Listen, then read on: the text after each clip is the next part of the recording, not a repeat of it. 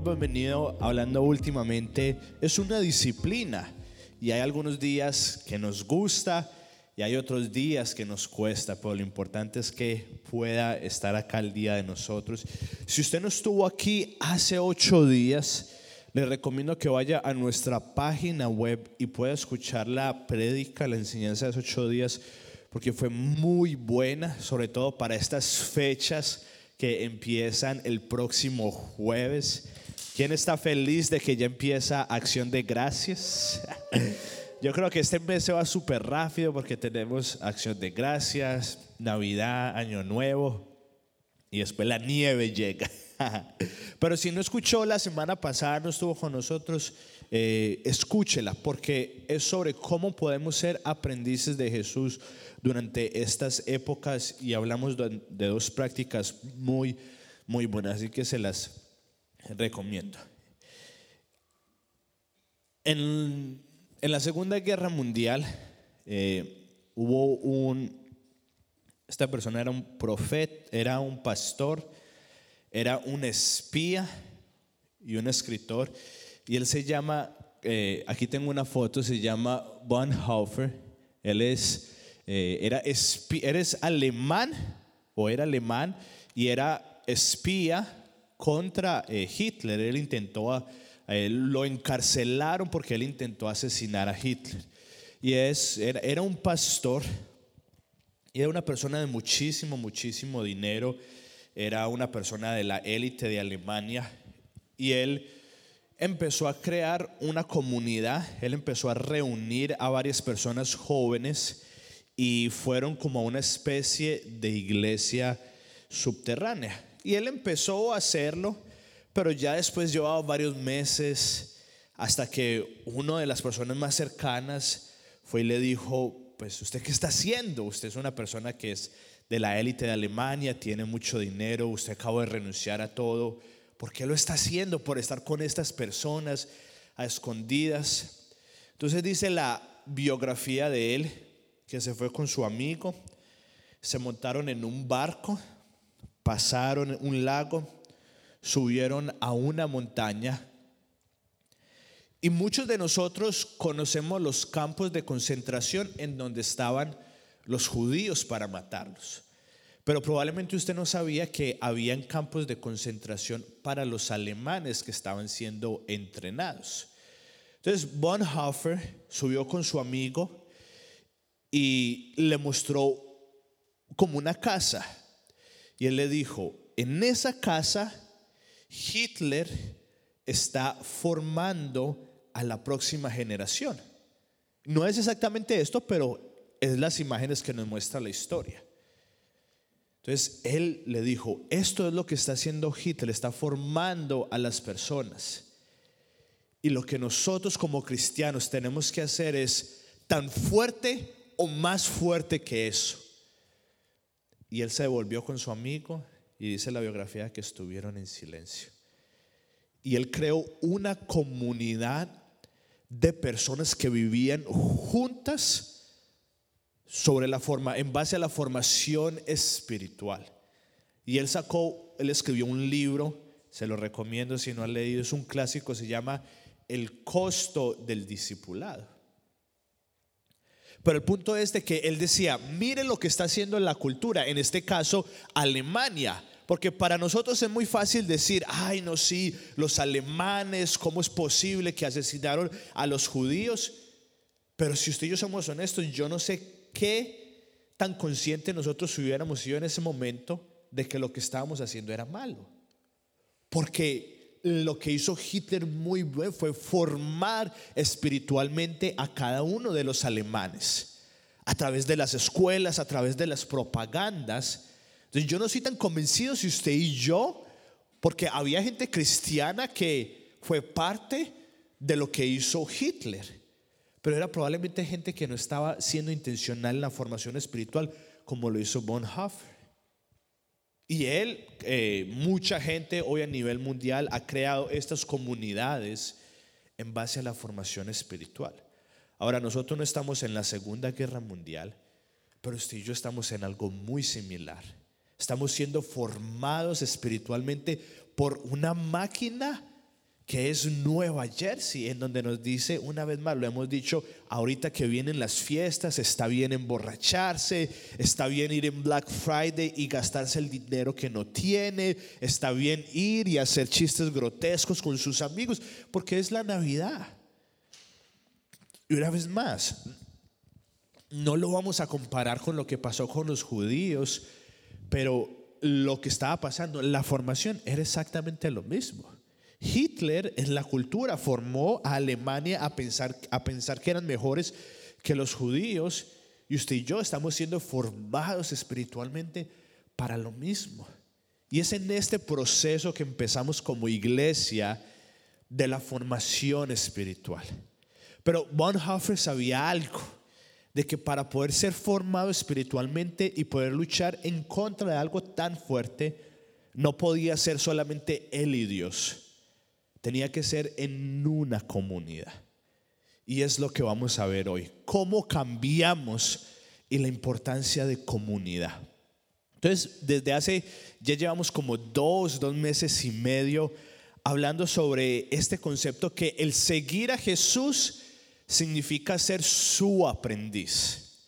Y un aprendiz de Jesús significa que reorganiza sus vidas alrededor de tres metas. Está en la pantalla, pero espero que ya se la sepa de memoria, muy sencillas.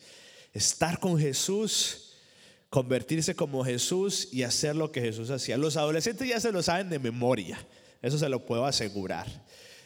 Y esto es lo que significa seguir a Jesús, ser un aprendiz. Y un aprendiz tiene tres metas.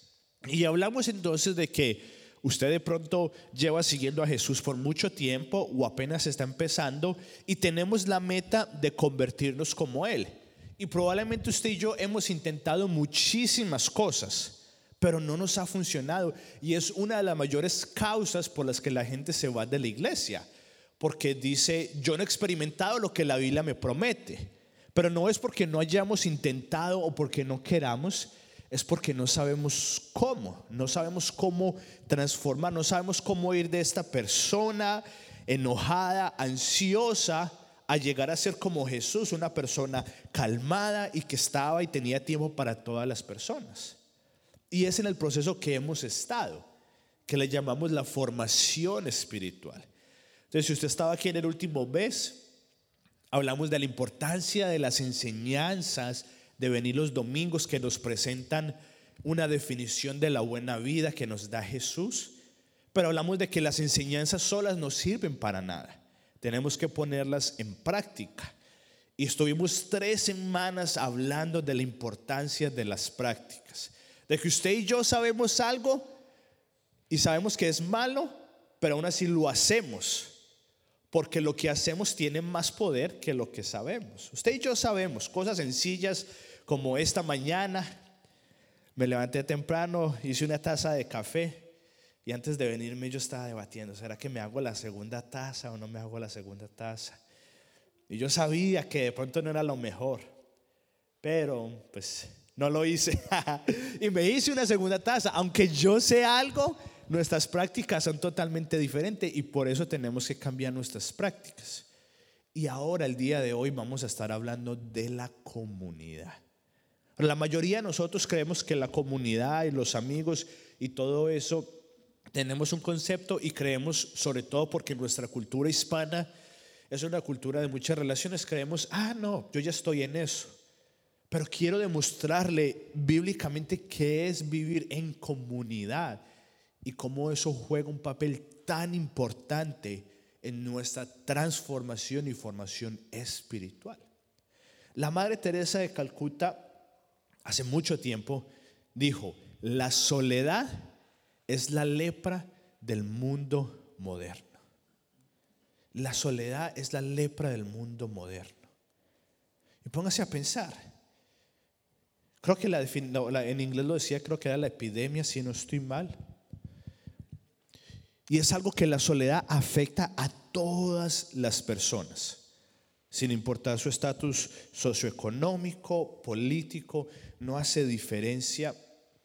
Y hoy en día estamos más solos que nunca. Las casas para las personas mayores están llenas Porque las familias lo que hacen es que después de los 50, no, después de los 70, 80 años ya no nos sirve, llevémoslo para una casa que no nos estorbe más. Después del 2007, que fue la invención del iPhone, las casas y las oficinas de consejería en las universidades están llenas cada vez año tras año tras año. Y todos los estudios, hay varios libros muy buenos y los estudios coinciden. Que cuando la tecnología y las redes sociales empezaron, hubo algo que subió extremadamente en el uso de drogas, en la ansiedad y en el suicidio. Así que usted y yo estamos más conectados que nunca pero el estar conectado no es lo mismo que estar en comunidad.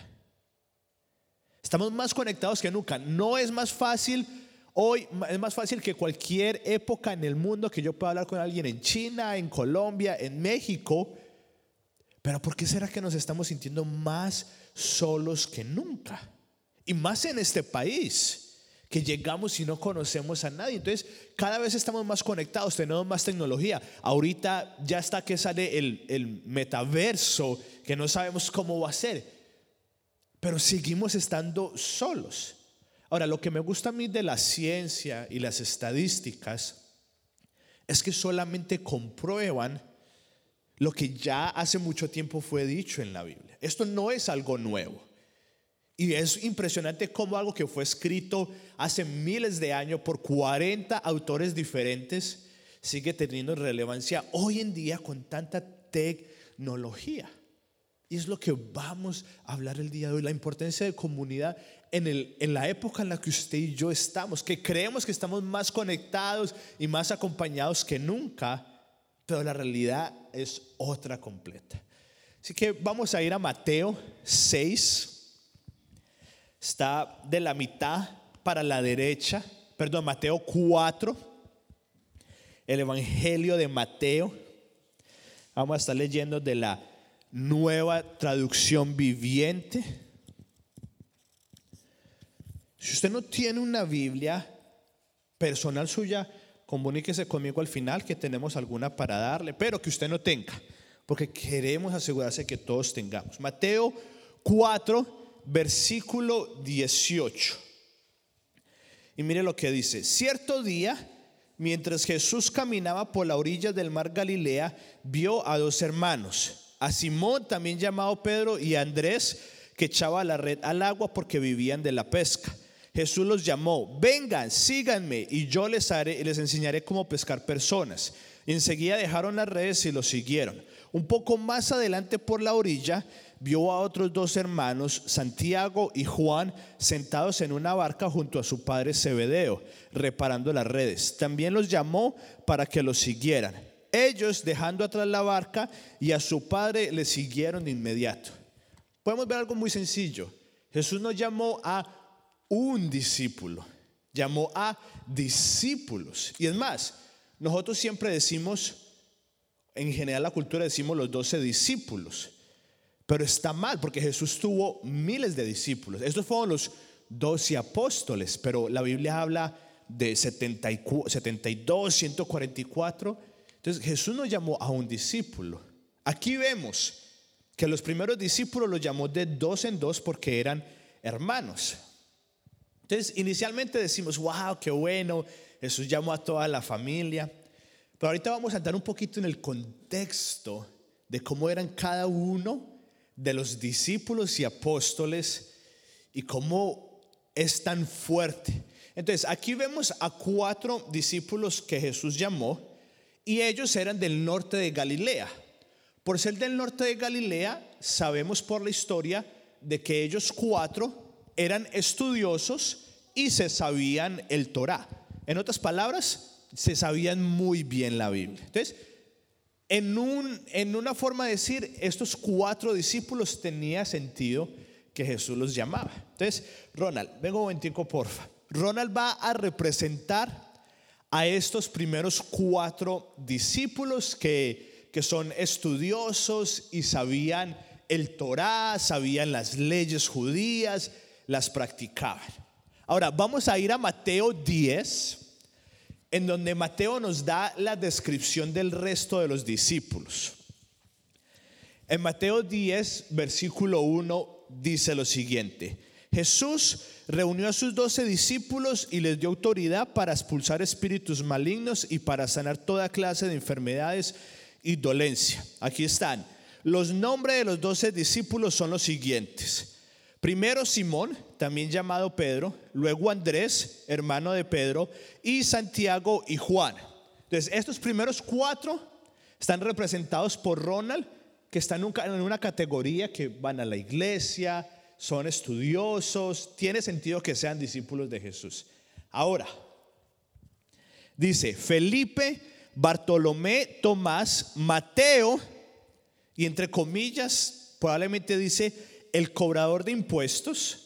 Después dice Santiago, hijo de Alfeo, Tadeo, Simón, el celote, y Judas Iscariote, quien después los traicionó. No sé si usted se acuerda que como hace cinco años, creo que fue en el estado de Arizona, había, no sé, era un, era un senador de descendencia hispana. Y hubo mucha controversia porque este senador quería sacar una ley en donde a cualquier persona que estuviera caminando le pudieran pedir documentos. No sé si ustedes se dieron cuenta, obvia, era, entonces obviamente todos los hispanos nos revoltamos porque dijimos, ¿cómo es posible que una persona hispana que sus padres eran eh, inmigrantes hizo eso? Ahora, le cuento esto porque este es el concepto y el contexto de los recaudadores de impuestos. Los judíos, Israel estaba bajo el dominio del imperio romano. Entonces ellos cobraban impuestos y los recaudadores de impuestos lo que decían era, me olvido de mi gente y me voy a trabajar con el enemigo. Y no solamente eso, sino que les cobro incluso mucho más. Por eso es que está entre comillas el recaudador de impuestos. Entonces, David, venga. Mateo era un recaudador de impuestos. Tenemos aquí representado a cuatro discípulos que eran estudiosos de la ley, que, las, que la practicaban al pie de la letra. Y después tenemos a Mateo, que traicionó a su familia y que estamos casi 100% seguros que tenía mucho dinero, pero sus papás no le hablaban, porque él era una desgracia para la familia. Y después, después dice que está Simón, el celote. Entonces, eh, venga John, venga conmigo. Entonces está Simón el celote. Ahora, los celotes eran un culto extremista, era un culto extremista que de tácticas de matanzas extremas. Ellos eran radicales. Ellos querían que usted siguiera al pie de la letra lo que decía la Biblia y si no querían asesinarlo. Y ellos eran conocidos porque ellos siempre andaban con túnica y ellos se metían entre una multitud, sacaban un cuchillo, asesinaban a alguien y lo volvían a meter y seguían como si nada. Ellos eran conocidos por esa táctica. Tenemos a personas estudiosas de la Biblia.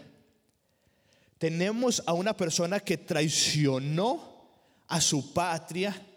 Tenemos a un asesino en serie experto. Y para acabar, Dani, tenemos a Judas Iscariote, que Jesús sabía que lo iba a traicionar.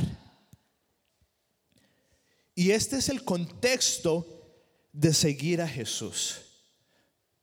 Esto es lo que Jesús dice por vivir en comunidad.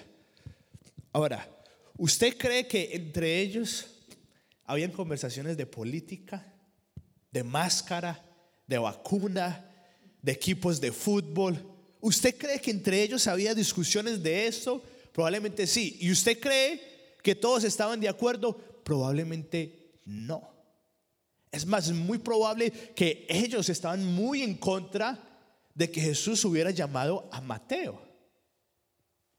sin qué decir a Simón.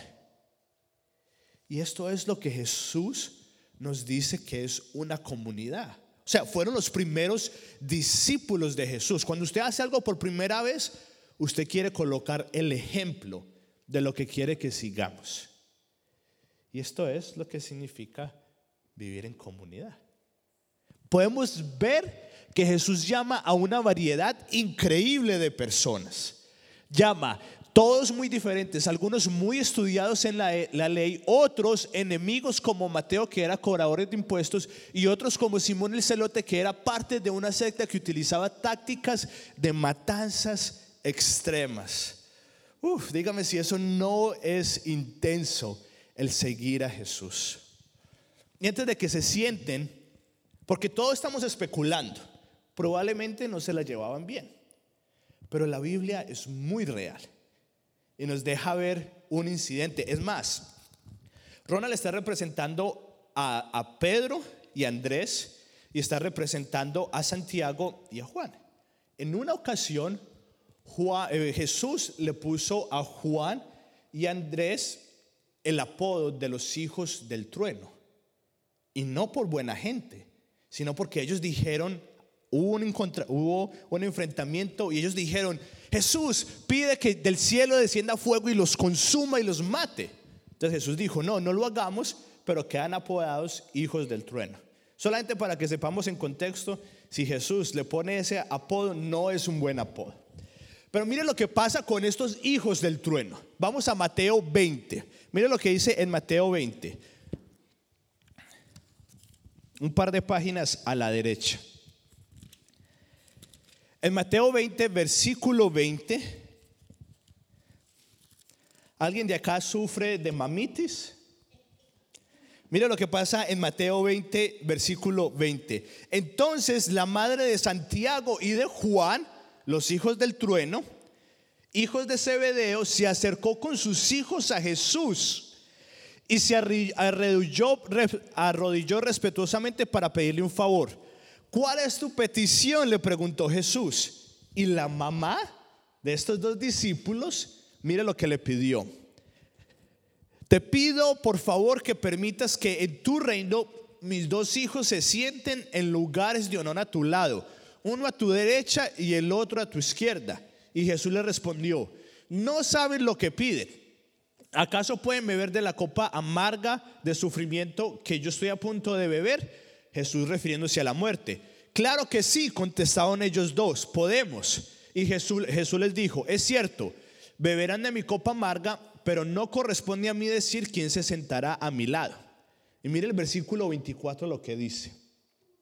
Cuando los otros diez discípulos oyeron que Santiago y Juan lo que habían pedido, se indignaron porque lo que ellos estaban pidiendo era como que Jesús, que nosotros seamos sus favoritos. Pero no fueron lo suficientemente valientes de pedirlo ellos mismos. ¿Qué hicieron? Le pidió en el favor a la mami que fuera donde Jesús y les preguntara. Y obviamente el resto de los discípulos se enojaron por completo.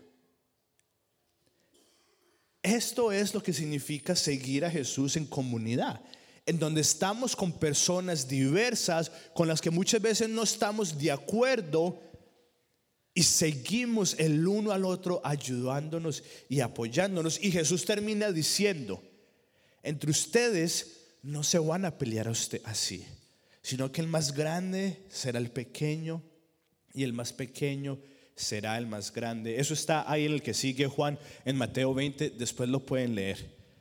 Para terminar este ejemplo, vemos que, entre comillas, es muy bueno la diversidad. Hoy en día estamos todos a favor de la diversidad.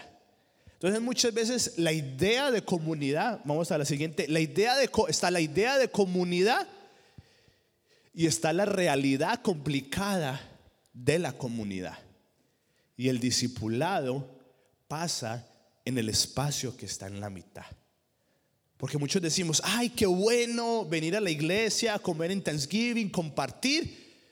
Pero eso es idealista, porque no siempre va a ser así de bueno. La realidad es que somos seres humanos y van a haber momentos complicados. Y en ese espacio es que usted y yo somos transformados espiritualmente para ser como Jesús. Se pueden sentar discípulos. Un aplauso para los discípulos. Entonces, mire lo que pasa.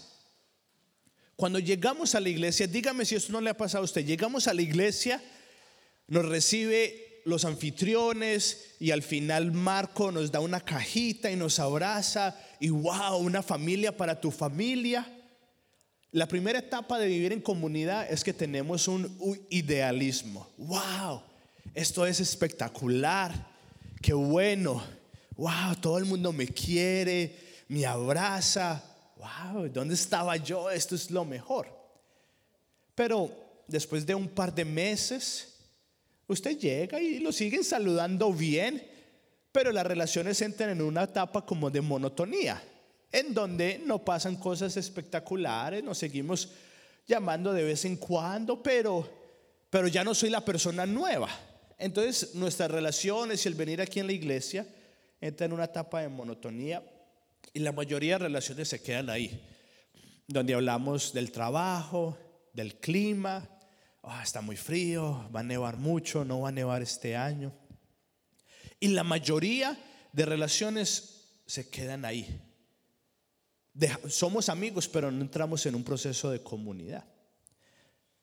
Si usted sigue con esa relación, llega un momento en el que hay conflicto. Sí, aquí en la iglesia hay conflicto, un intercambio de palabras, no nos saludamos, nos miramos más mal. Y cuando eso pasa, la mayoría de nosotros ¿qué hacemos? Ah, nos alejamos o no seguimos hablando. Pero cuando hay conflicto, como probablemente, y lo tuvieron los discípulos como vimos, cuando hay conflicto y usted y yo solucionamos ese conflicto, ahí es que poco a poco empieza a haber la transformación en nuestras vidas. Y usted puede, vamos a la siguiente Juan, y usted puede hacer esto en cualquier relación, en cualquier relación, en su mejor amigo, en su matrimonio.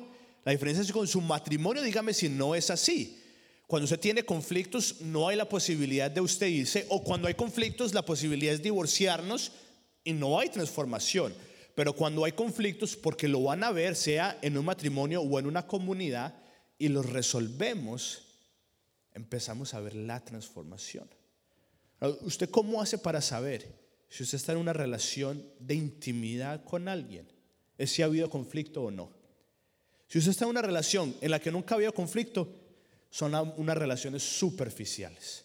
De pronto es porque apenas empezó la relación.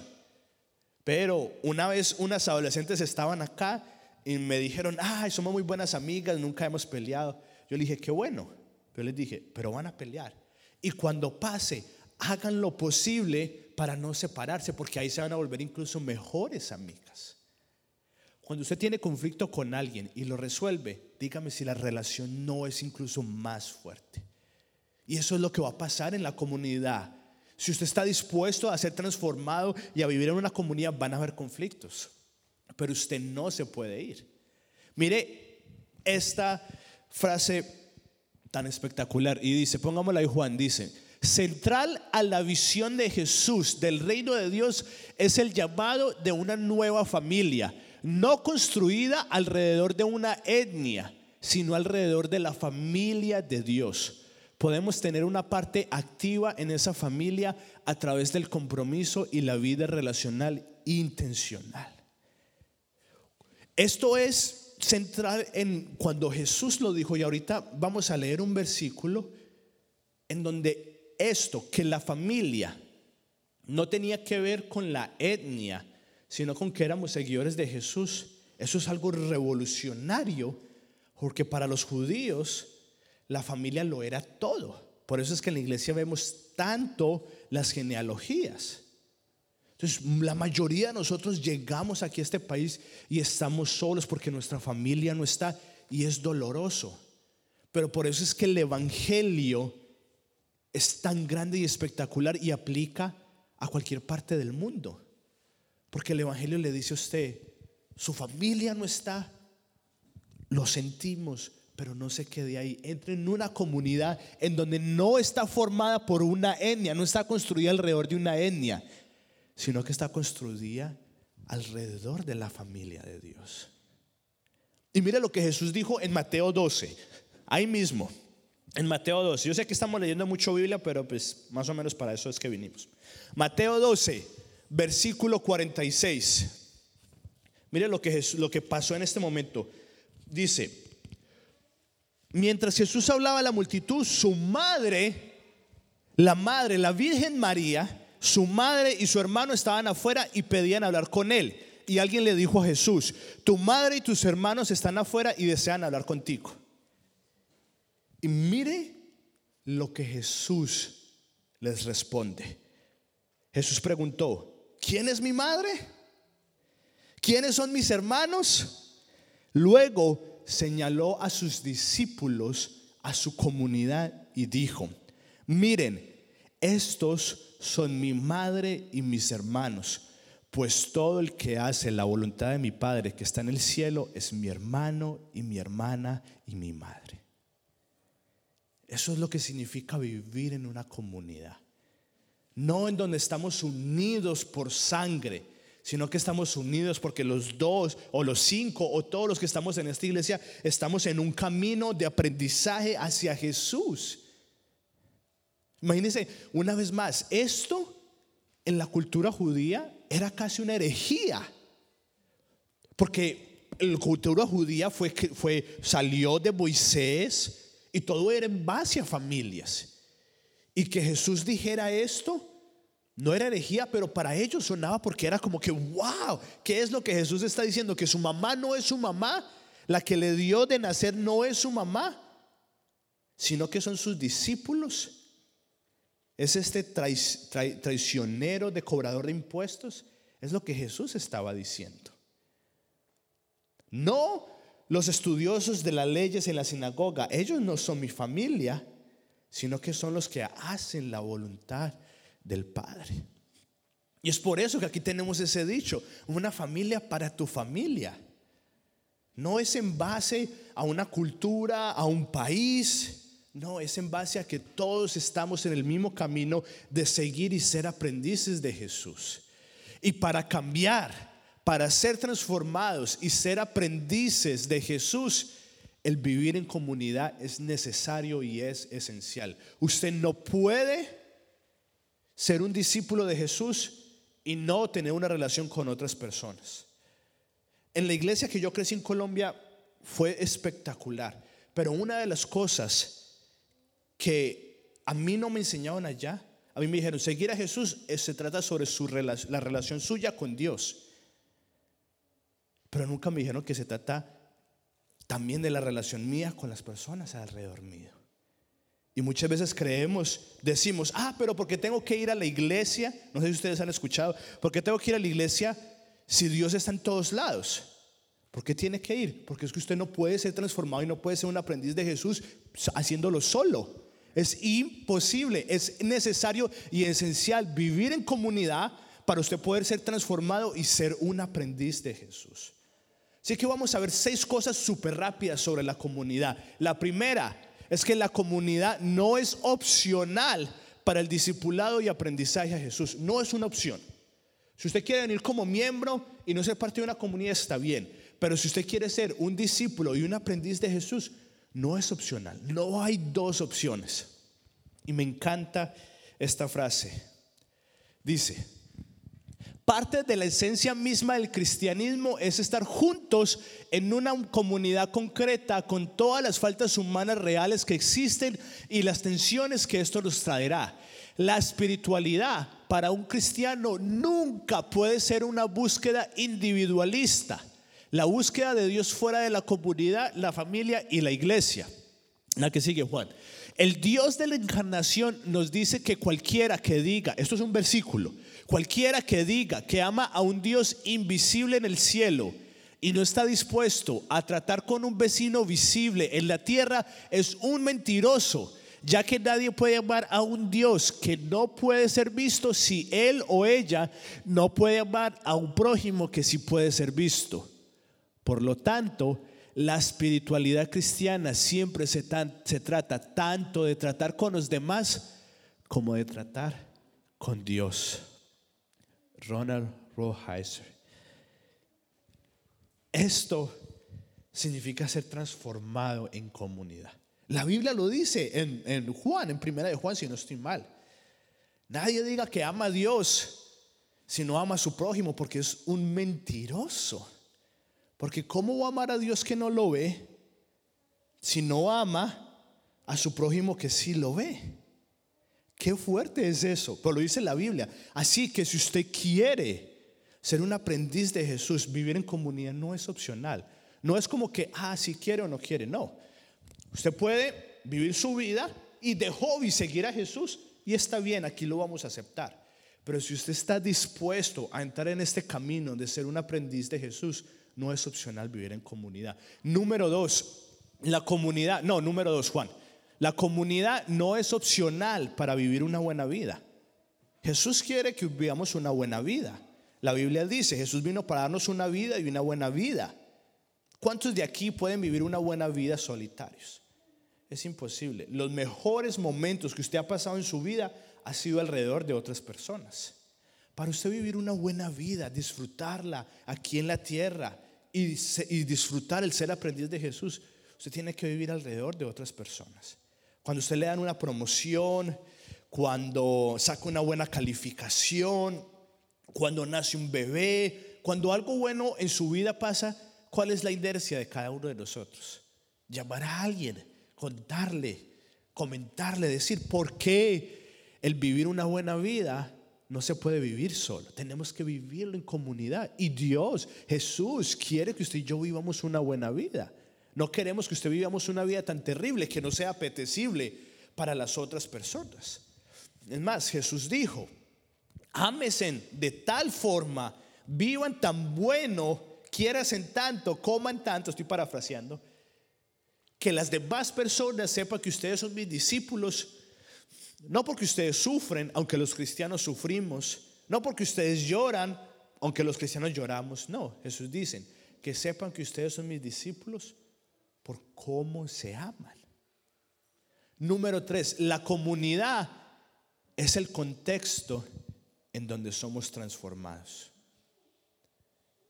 Jesús y Dios pudiera transformarnos de la noche a la mañana, si Él desea. Y hay veces que pasa, hay veces que nos quita una adicción de la noche a la mañana, pero el 99.99% de las veces Dios hace un proceso y utiliza a personas. Cuando Pablo, la persona que escribió más el Nuevo Testamento, cayó tuvo un encuentro con Dios y quedó ciego, Dios le pudo haber quitado la ceguera. Pero él decidió hacerlo a través de una relación. Le dijo que fuera donde Ananías. Los discípulos fueron transformados el uno al otro a través de cada una de sus relaciones. Recuerdo que ya como hace cuatro o cinco años, yo recién había llegado del Instituto Bíblico en Dallas, Texas. Ya había llegado con varias ideas y en ese tiempo Alejo, que es el que estaba tocando el piano, nos estaba ayudando con las personas que venían por primera vez. Entonces él y yo nos reunimos para, para dar ideas. Yo le dije, Alejo, hagamos esto, hagamos esto otro, y tengo esta idea. Y yo venía con muchas ideas y él solamente estaba callado escuchándome. Y después él me dijo, David, la verdad es que me siento incómodo porque veo que usted me trae muchas ideas de esto y lo otro, pero no hemos hablado nada de, orar, del Espíritu Santo. Y fue un momento incómodo, pero hasta el día de hoy no se me olvida esa conversación y es algo que me ayuda a estar en, una autoevaluación constante mía de que siempre son importantes las ideas, pero no más que el Espíritu Santo. Porque las relaciones que hacen nos exponen, pero después nos animan. Eso es lo poderoso que tiene una relación de matrimonio. Que nos expone porque estamos tan cerca, que nos expone qué tan egoístas somos, qué tan materialistas somos, pero después nos anima. Y eso es lo que pasa en una comunidad. Cuando dejamos de venir a la iglesia, nos exponen diciendo, hey, no te veo hace un mes, pero te extrañamos. Eso es lo que hace en una comunidad. En una comunidad nos expone y nos anima. Mira lo que dice, la formación espiritual ocurre principalmente en el contexto de la comunidad. Las relaciones interpersonales a largo plazo son el crisol del progreso genuino en la vida cristiana. Mire, la gente que permanece crece. La gente que se va no crece. Paremos un momentico acá.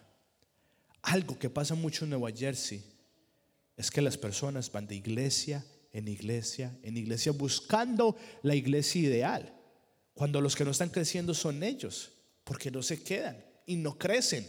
Porque uno, ¿cómo va a crear una relación en solamente un par de meses? Es imposible. Yo no le estoy diciendo aquí que venga, lleva un mes y ya sea mejor amigos de todos. No, ya vamos a ver que toma tiempo.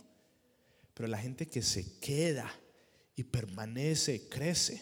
Por eso es que usted empieza a ver la transformación en su vida, después de dos, tres años que lleva en este país. Los primeros años son casi un infierno para la mayoría que venimos acá. Es difícil, no sabemos qué hacer. Pero después de dos, tres años, cuatro que usted permanece, usted ve que empieza a crecer. Pero la gente que se va, no crece. Es una realidad bíblica simple pero profunda que ambos crecemos y prosperamos juntos o no crecemos mucho en absoluto. De un libro que se llama La iglesia lenta. Usted quiere crecer, permanezca.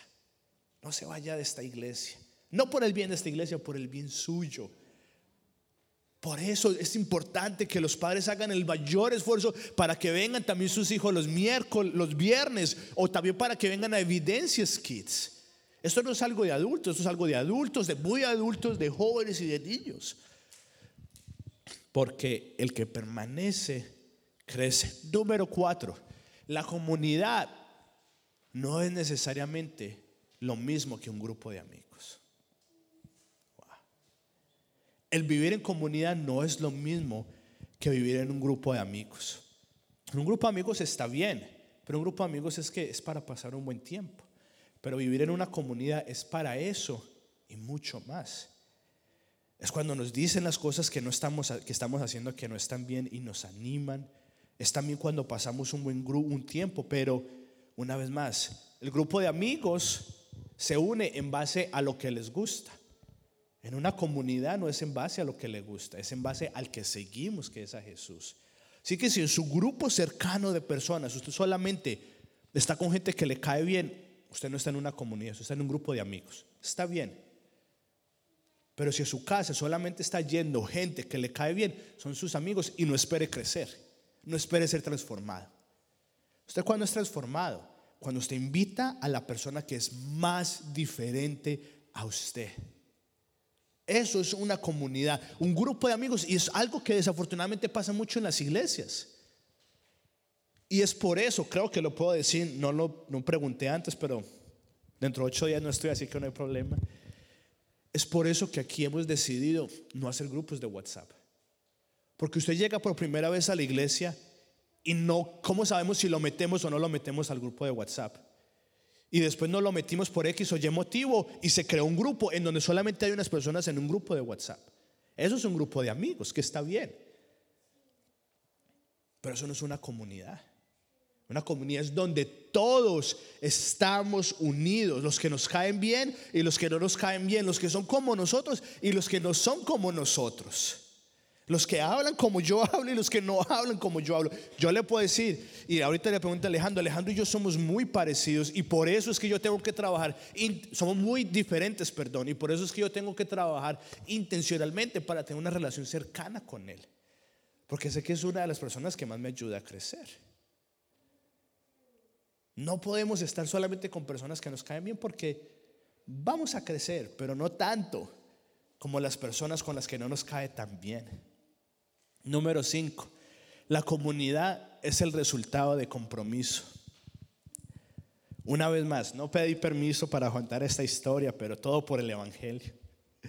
Cuando, nuestra, cuando Keren estaba en embarazo, creo que tenía como unos tres meses.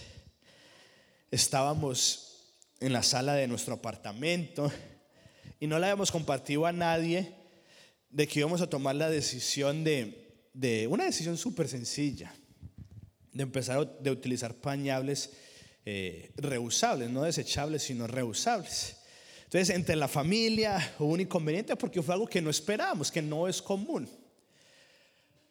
Ahora, la decisión es lo que la mayoría de nosotros hacemos. Ah, hubo un inconveniente, dejemos que pase una semana y nos olvidamos de eso. Y en este caso, no pedí permiso, espero que no me molesten conmigo, pero en este caso fue eh, entre mi mamá y Keren. Pero después de un par de semanas, ellas eh, hablaron, todo se compuso y todo estuvo bien hasta el viernes pasado que nuestra hija no tenía aretes y mi mamá dijo, ah, si quieren nosotros vamos mientras que ustedes están en los adolescentes y le hacemos los aretes. Y yo le dije, ah, bueno, voy a hablar con Keren. Y honestamente yo dije, pues no soy mujer y no soy mamá, pero yo creo que es un momento especial. Yo creo que Keren va a decir que no. Entonces yo le pregunté a Keren y me sorprendió porque ella dijo, no, claro que sí, qué bueno que vaya y pase un tiempo con los abuelitos. Y fueron y volvimos de los adolescentes y tenían los aretes. Y Keren me dijo, ay, se ve que, que yo y a nuestra hija pasó un buen tiempo con, con los abuelitos por las fotos. Y me llevó a recordar a ese incidente. Que yo dije, si de ese conflicto como estamos viendo ahorita en el círculo, probablemente esto no hubiera pasado. Y probablemente la relación que toma tiempo entre mi mamá y Keren ha ido creciendo, pero toma compromiso. Toma compromiso. Si tenemos que estar comprometidos de venir aquí cada domingo, pero también de llamarnos durante la semana, preguntarnos cómo estamos. El vivir en comunidad toma compromiso. Y por último, tenemos que ser realistas. Toma tiempo. Ah, perdón, si en realidad queremos vivir en una comunidad, tenemos que comprometernos a vivir con un grupo de personas siguiendo a Jesús por un periodo de tiempo largo en las buenas y en las malas, siendo vulnerables y comprometiéndonos a no irnos cuando se ponen difíciles las cosas. Qué tan fácil es irnos cuando se ponen difíciles las cosas, pero no vamos a crecer. Y por último, la comunidad toma tiempo e intencionalidad. Yo no le estoy diciendo, venga aquí apenas lleva un mes y ya empieza a ser vulnerable. No, toma tiempo, meses, años. Pero tenemos que ser intencionales, no de solamente venir una vez al mes. Algunas personas dicen, yo soy miembro de Casa Evidencias porque escuchan el podcast y siguen las redes sociales y ven una vez al año. Lo aceptamos, pero eso no es un miembro, eso no es ser intencional, eso no es tomar tiempo. Si usted quiere crecer, un miembro es el que viene aquí cada domingo pero también es intencional de invitar a personas a su casa, de llamarlo, de preguntar cómo está, de como dice la Biblia, al que quiere tener amigos, muéstrese como un amigo. Toma tiempo, no es de la noche a la mañana con total seguridad. No sea vulnerable con cualquier persona que viene a la iglesia. Eh, totalmente estamos de acuerdo. Pero sea intencional. Quédese, crezca. Así que para terminar, ¿Cómo podemos hacer esto entonces? Porque este tipo de comunidad no pasa un domingo ni en un púlpito. Las enseñanzas son importantes, 100% de acuerdo. Es importante venir el domingo, pero el domingo no hay comunidad, hay amistad que está bien. Pero la comunidad pasa durante la semana y alrededor de una mesa. No en un grupo grande, en un grupo pequeño, cuatro, cinco donde nos invitamos a comer, compartimos lo bueno que nos pasó durante la semana, pero también compartimos lo malo que nos pasó durante la semana. Y es lo que vamos a empezar a hacer a partir del próximo año. Muchos de ustedes no estuvieron aquí cuando tuvimos los grupos evidencias, pero vamos a volver con los grupos evidencias que son grupos pequeños que tenemos durante la semana, cada dos semanas, en donde vamos a escuchar la enseñanza del domingo Después en el grupo de evidencias vamos a hablar de cómo ponerlo en práctica y vamos a compartir una cena en donde todos traemos algo para compartir y hablamos y empezamos a practicar lo que es comunidad. ¿Y sabe qué es lo mejor? que lo vamos a empezar en invierno. Cuando es difícil salir durante la semana a la casa de alguien más, donde se oscurece a la una de la tarde en Nueva Jersey prácticamente. En verano es muy fácil vivir en comunidad en los asados. En invierno es difícil, pero es la invitación que le vamos a hacer a partir del próximo año. En donde venga el domingo a recibir enseñanzas, pero donde usted pueda poner en práctica y vivir en comunidad durante la semana, porque ahí es donde somos transformados, porque una vez enseñanza sola no sirve. La Biblia dice que usted se engaña a usted mismo. Si usted escucha la enseñanza y no la pone en práctica y no vive en comunidad. Para terminar, estamos, llevamos esta serie no sé cuántas semanas, pero lo que hemos hablado, las enseñanzas, la práctica y la comunidad, si somos honestos, es algo que usted probablemente lo ha escuchado en el contexto afuera de la iglesia. Porque son cosas buenas que lo puede hacer alguien cristiano y alguien no cristiano. Pero es difícil hacerlo. Lo que va a marcar la diferencia en su vida, sí son las enseñanzas en base a la Biblia, son las prácticas y la comunidad, pero lo que va a cambiar su vida y lo que lo va a ayudar a que usted haga esto tan difícil Vivir en comunidad es difícil. Venir los domingos es difícil. Practicar las disciplinas espirituales es difícil. Por eso es que no lo podemos hacer en nuestras fuerzas. Todo esto es importante, pero usted no lo puede hacer solo. Así que los dos próximos domingos no se lo pierdan porque vamos a estar hablando de la parte probablemente más importante que es el Espíritu Santo y la oración. Es por medio del Espíritu Santo que usted y yo vamos a poder hacer cada una de estas cosas.